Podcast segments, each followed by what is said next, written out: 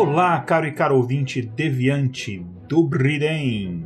Esta é a edição 1936 do Spin de Notícias, o seu giro diário de informações científicas em escala subatômica. Eu sou Igor Alcântara, cientista de dados e um dos apresentadores do podcast Intervalo de Confiança, especializado em ciência de dados e inteligência artificial.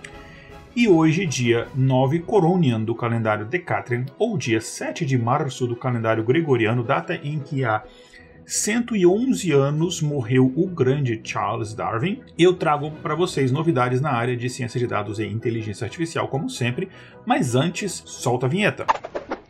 Speed Notícias.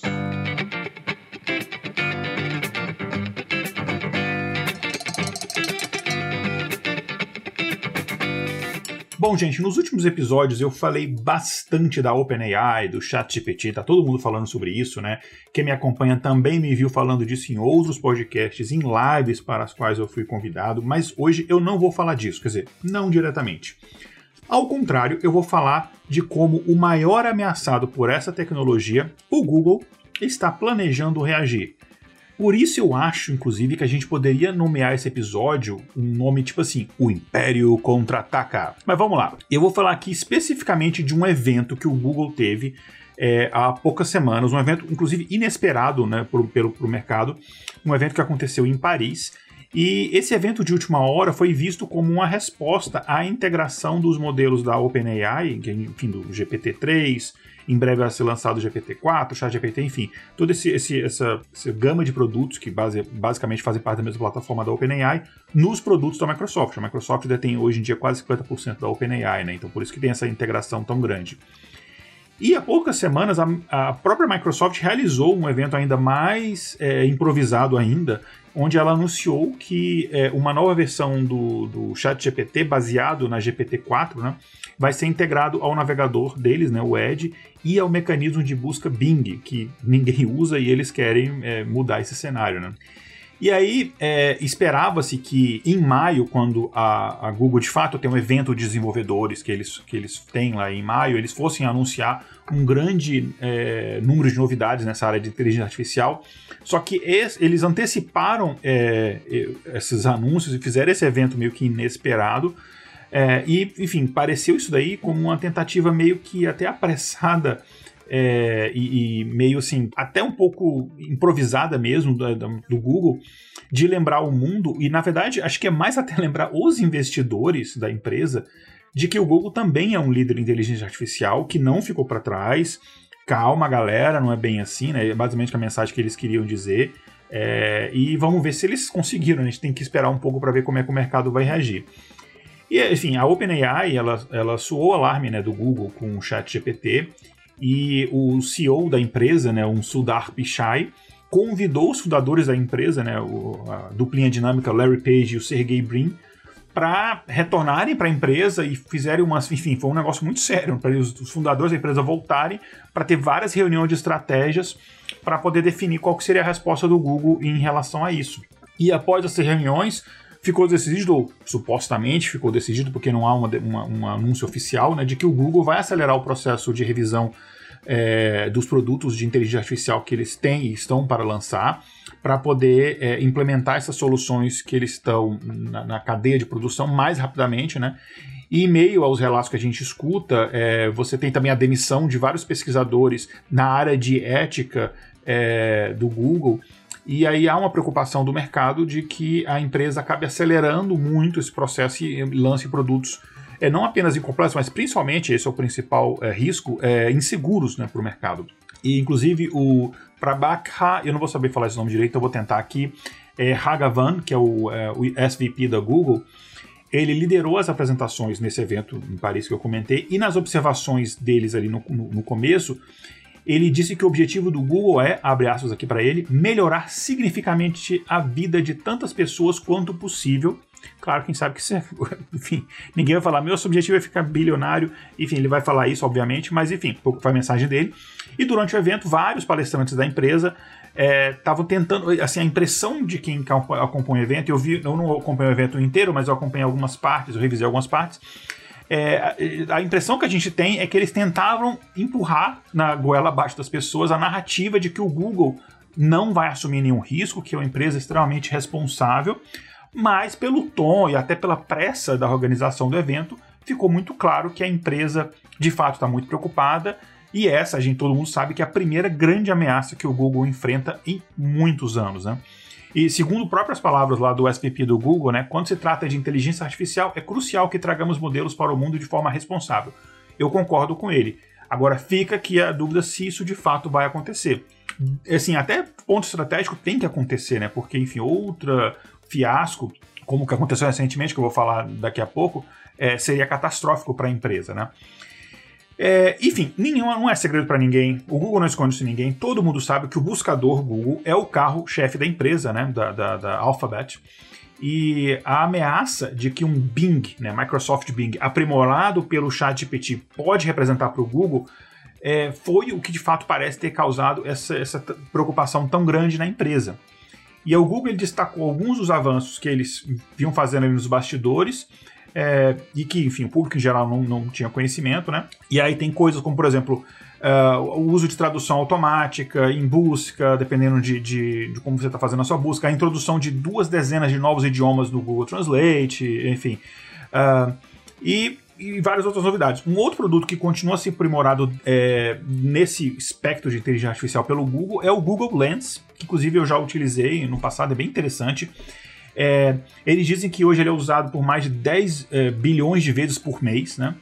E segundo, inclusive, o, SP, é, o SPP do Google, é, a câmera é o próximo teclado, né? E ele, segundo ele disse, que a era de pesquisa visual de, de fato chegou.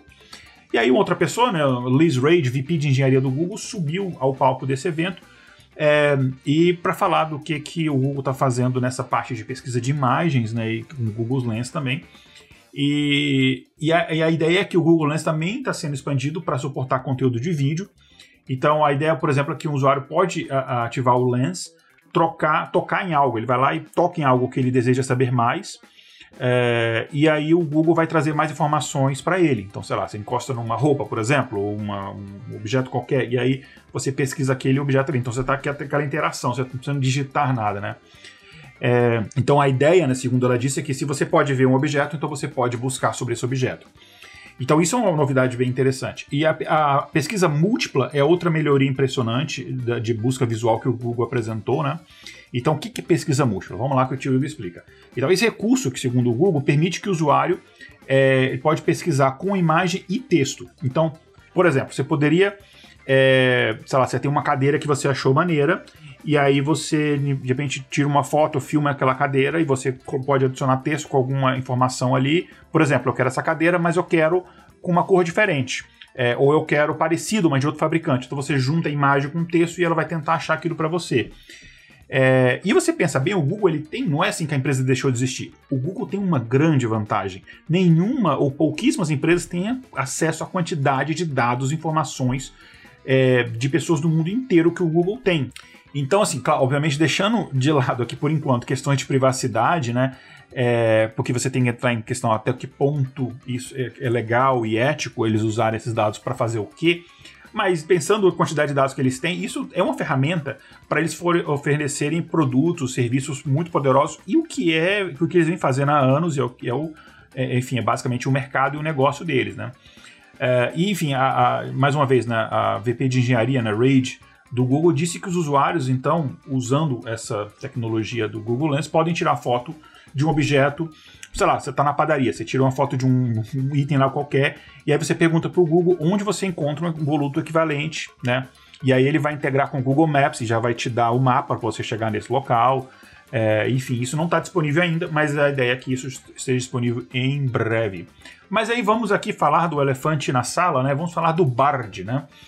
é, que a princípio seria a resposta mais direta ao chat GPT, que é basicamente é como se fosse o chat GPT do Google, né? É, e que, enfim, tecnicamente chamado Serviço de Inteligência é, Artificial Conversional, né? Uh, e esse serviço é alimentado pela Lambda, que uh, Lambda é a Language Model for Dialogue Applications. Eles lançaram recentemente o Bard para o mundo, foi um fiasco. Uh, eles acabaram voltando atrás, estão, enfim, prometeram relançar uma versão mais nova e, e estável, melhor, é, em breve, né? Mas, enfim, falando, falando sobre a Lambda, né, que eu acabei só citando, falando, ele é basicamente um modelo construído a partir é, do Transformer, né, que é uma arquitetura de rede neural que o Google Research inventou, que inclusive é, disponibilizou como código aberto em 2017, há tem um tempinho. É, e aí, basicamente, em vez de depender de respostas pré-definidas, como os chatbots fazem, os chatbots antigos, no caso, né, que você tem basicamente um workflow ali, né, de, de, de conversa, é, o Lambda ele vai ele treinado em diálogos é, de naturais e aí a ideia é que você consiga é, ter uma, uma, conversação mais próxima de uma conversa real, como o ChatGPT faz, né? E aí eles estão desenvolvendo isso com todo cuidado há bastante tempo, assim como o OpenAI. O OpenAI não veio do nada, tem sete anos que eles estão treinando esses modelos, trabalhando em cima disso também, né? E eles lançam isso e de, basicamente tomam o mercado é, é, assim de, de supetão, né? E aí eles, o Google acelerou, tentou é, acelerar o lançamento do BART, que já estava em desenvolvimento, eles não chegaram do dia para a noite, é isso é uma coisa importante de entender. Eles não chegaram do dia para a noite lançando isso, já está sendo desenvolvido, eles só aceleraram o lançamento, não estava pronto ainda, não estava testado bastante, e aconteceu o que aconteceu. É, o Google ainda disse que eles estão adotando o que eles chamam de NORA, que é No One Right Answer, é, para perguntas mais, uh, digamos assim, subjetivas, tipo, qual é a melhor constelação para observar no céu, coisas do jeito, né? E aí, a, essa inteligência artificial generativa, ela vai ser usada para casos é, como esse, para trazer diversos pontos de vista sobre os resultados. É, o que é muito parecido com o que o Google já vem fazendo no Google News, né? Que, enfim, quando a gente começou já a trazer as preocupações em relação a viés de redes sociais, de busca, etc. Uh, ah, tirar, tirar as pessoas da bolha, esse tipo de coisa, né? Mas enfim, o Google uh, ainda destacou nesse evento é, o potencial dessa inteligência artificial generativa e que vai muito além do texto, né? O, mais uma vez, o, o SVP da empresa foi quem mais falou lá. Ele destacou que o Google, o Google pode utilizar é, essa inteligência artificial generativa para criar uma visão de 360 graus de itens. Então, por exemplo, você tira uma foto de um tênis e você tem a visão de 360 graus desse tênis, por exemplo. É, alguns carros a gente vê que tem isso, alguns carros bem mais modernos que você tem determinadas câmeras posicionadas, ele preenche os gaps para gerar uma visão 360 do carro, tá bem interessante. É, e aí, ainda este mês do lançamento deste Spin, o Google vai começar a integrar desenvolvedores na, na, na sua API de linguagem generativa para ajudar eles em é, para, enfim, adicionar algumas capacidades interessantes. Então você vai ter já algumas pessoas selecionadas ali para fazer teste nessa, nessa, nessa API. É, agora falando do, do, do outros carros-chefes do Google, né, que, que também é, tem bastante utilização e traz bastante dinheiro também para eles, que é o Google Maps, né, com anúncio, etc. O Chris Phillips, que é o chefe do grupo de, de geoprocessamento do Google, ele subiu ao palco nesse evento para dar uma visão das melhorias na, no quesito de inteligência artificial que a empresa está trazendo para o Google Maps em breve. E aí, segundo o Phillips falou, né, a inteligência artificial está impulsionando a próxima geração do Google Maps, é, que já tem bastante inteligência artificial dentro dele, de passagem, para calcular rotas, esse tipo de coisa. Só que eles querem ir muito além disso, né? E o Google está usando inteligência artificial para fundir bilhões de imagens do Street View e do mundo real para evoluir esses mapas 2D em visões multidimensionais, segundo eles estão dizendo, é, para permitir que o usuário é, possa é, navegar de forma virtual sobre prédios, quando, sei lá, estou fazendo uma visita, é, planejando uma visita para algum lugar. Então, muito ali Google Maps e o Street View, eles estão querendo melhorar isso daí. Eu não entendi exatamente de forma concreta o que, que isso vai ser diferente do que já tem, né? Uh, mas é, o mais impressionante, pelo se é verdade o que eles disseram, é como a inteligência artificial está permitindo que o Google pegue imagens de duas dimensões de locais internos e transforme em três dimensões para que as pessoas que estão em volta consigam explorar. Então você converter imagem 2D em, em 3D e vamos ver como é que vai, como é que isso vai acontecer, né? É, e eles têm outras, outros aprimoramentos que eles estão anunciando, por exemplo, Search with Live View, né, que é basicamente você usar é, realidade virtual para ajudar a pessoa a encontrar coisas próximas, como, sei lá, caixa eletrônico. Então, eu estou aqui na rua, quero achar um caixa eletrônico e usar esse tipo de tecnologia. Enfim, tem algumas coisas que eles estão anunciando que vão ser lançadas em breve, né? Então, é, você está na rua, quer achar, sei lá, uma cafeteria que está aberta, um banco, alguma coisa assim, e ele vai te ajudar com o uso de realidade virtual. Eu não sei como é que isso vai funcionar na prática, né? Se você vai ter que usar um óculos, se você vai usar pelo próprio celular. Eu não sei como é que isso vai funcionar, isso não ficou muito claro no evento, mas vamos aguardar. Se tiver alguma novidade, a gente traz aqui para vocês no Spin. É, e o Google ainda diz que está fazendo a maior expansão de visualização ao vivo é, hoje, né? Visualização ao vivo interna, né? Então, quando eu falo interna, é tipo, por exemplo, aeroporto, né? Eles estão, expandindo mais de mil aeroportos, estação de trem, centro comercial, é, shopping center, em vários lugares eles estão expandindo o Street View para que antigamente era só Street View mesmo, né? Agora estão coisas, é, ambientes, alguns ambientes internos também. É, e também eles estão dizendo que eles estão. O Google está ajudando as pessoas a fazer escolhas de transporte mais sustentável. Uma coisa que eu sempre usei o Google, eu não gosto do Google Maps como mapa. Eu, eu particularmente, Igor, prefiro o Waze, mas eu gosto ele para me ajudar a decidir, por exemplo, poxa, eu vou tal lugar, será que é melhor ir de metrô? Que é o horário do metrô, do ônibus? Então eu, eu gosto muito para isso, né? É, então a ideia é que eles estão querem expandir isso daí. Então, por exemplo, eles querem é, adicionar novas versões, anunciaram que adicionar novas versões do Google Maps para quem tem carro elétrico para ajudar no planejamento da viagem, considerando o tráfego, o nível da carga, o consumo de eletricidade, onde tem pontos de recarga, etc. Então, para ele poder ajudar você, ah, vou daqui para, sei lá, eu moro em Atlanta, eu vou Atlanta para, sei lá, é, por exemplo, Charleston. Então, será que eu consigo, com a carga que eu tenho, o veículo que eu tenho, consumo, etc. É, carga que eu digo, inclusive, é carga de quantidade de malas eu tenho, enfim, porque isso afeta né, no consumo de, de energia e tal. É, e aí vai fazendo recomendações de paradas, onde você vai, vai ajustando o seu, o seu mapa para você fazer toda a viagem com planejamento pensando nisso, que em gasolina você não tem tanta preocupação, que você tem posto em tudo quanto é lugar, né? É, então, é, isso é uma, uma, ideia interessante, bem assim, pensando numa necessidade é, que, que vai ajudar até tirar mesmo o, o, a preocupação de muitas pessoas têm de, por exemplo, ter um carro elétrico por conta disso, né? Pô, e se eu precisar e não achar um ponto de recarga, etc. Enfim. É, e, e, o Google também está expandindo, inclusive, para quem quer andar a pé, né? Que é a coisa mais sustentável ainda do que carro elétrico. É, então eles estão. Eu já usei o Google Maps também para andar a pé, isso é muito bom. E eles estão dizendo que estão melhorando bastante para para ter é, essa visão sua de rota ser muito mais viável, é, é muito mais claro para você entender melhor. Uh, e já nos próximos meses vão implementar isso aí no, tanto para Android como para iOS, né? E aí no final, né, o, o, o SVT da empresa ainda destacou que o Google está 25 é, anos né, no mercado, então assim, não é uma empresa que vai deixar de existir do dia para a noite, eu concordo com ele. É, e que eles sempre se consideram uma empresa que está começando, né? Então eles estão sempre procurando a próxima novidade, eles estão sempre é, tentando inovar, e segundo palavras dele, o melhor ainda está por vir. Eu acho muito interessante que pode ter dado uma acordada, a OpenAI pode dado uma acordada no Google, na Amazon e outras empresas, que a gente pode ter novidades muito interessantes nesse mercado de inteligência artificial por, nos próximos meses e anos, mas também é muito importante a gente manter os olhos abertos para que é, questões de privacidade, ética, não sejam é, é, comprometidos. Né? Então a gente sempre tem que manter, assim, sempre fiscalizar, né? vamos sempre ter cuidado. É, e assim, para encerrar aqui já uma visão, uma interpretação minha, Igor, enfim, é, sobre esse assunto, quando eu falo que é a gran, primeira grande ameaça que o Google sofreu, é porque assim, o Google está numa situação muito complexa porque todo o modelo de negócio do Google é baseado no buscador. A venda de publicidades, a integração com todos os serviços do Google é baseado no buscador. O Google o Street View, o Maps, o, todos os serviços do Google, tirando a parte de Google Cloud especificamente, é baseado nessa, na tecnologia do buscador, na, na, no engine do Google em si, né, que foi o primeiro serviço que eles, que eles, que eles têm. Quando você fala Google, você pensa em buscador, né? Você não pensa nem na Alphabet em todos os seus produtos uh, inicialmente. Inclusive até e-mail, a parte do Gmail, tudo tem a ver com o buscador.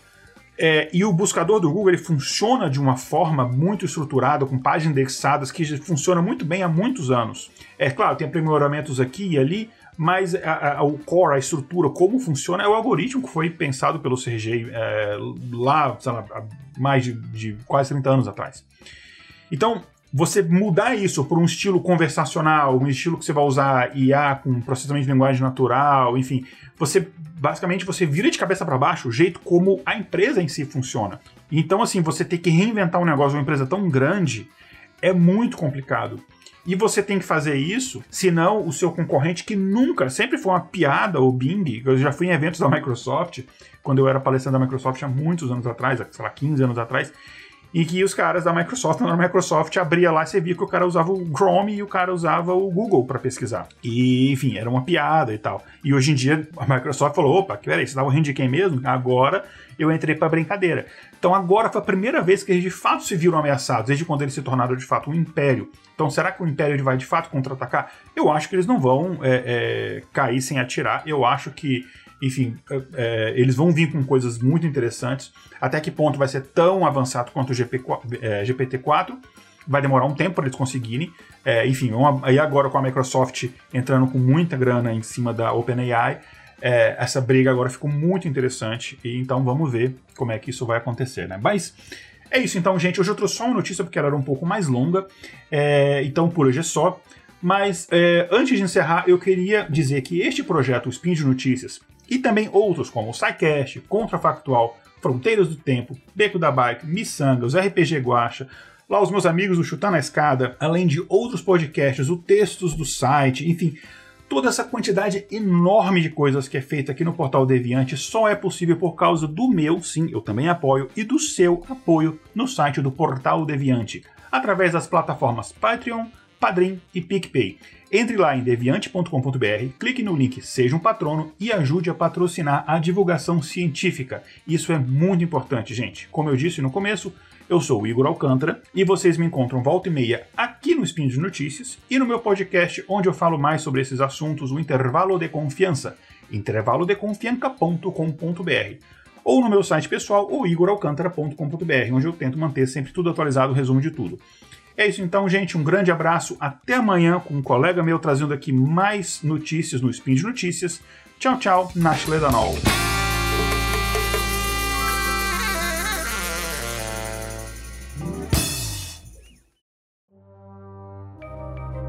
Este programa foi produzido por Mentes Deviantes. deviante.com.br